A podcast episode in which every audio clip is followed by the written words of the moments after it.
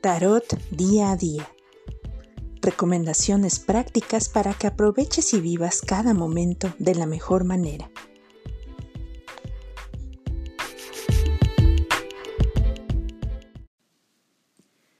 Me da mucho gusto saludarles hoy, 14 de abril de 2021.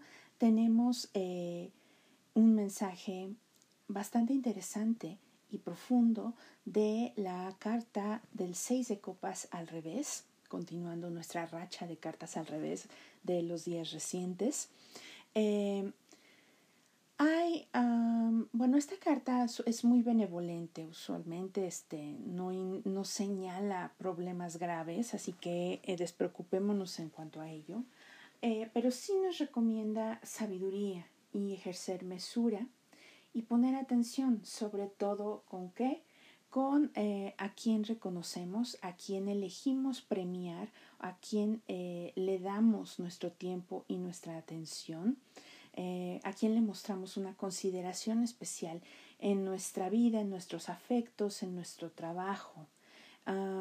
Hay un elemento definitivamente que es emocional aquí, incluso si es cuestión laboral, pero bueno, se suelen eh, crear relaciones en nuestro día a día en las que em, tenemos, ah, bueno, en, especial estima a ciertas personas.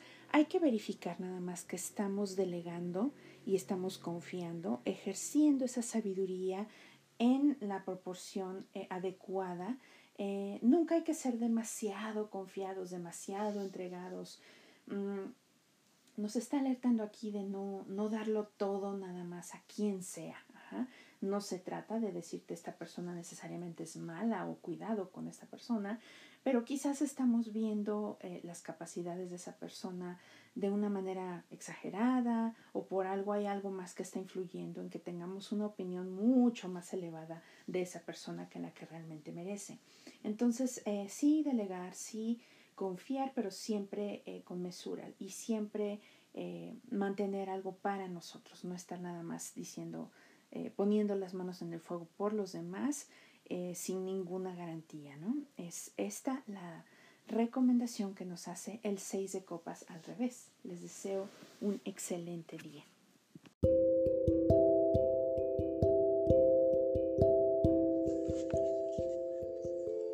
Tarot Día a Día es un podcast de La Tarotista. Te invitamos a explorar nuestros servicios visitando el link en la descripción de cada episodio. La información compartida en este podcast no es una prescripción ni una alternativa a la terapia psicológica. Recuerda, tú escribes tu propia historia.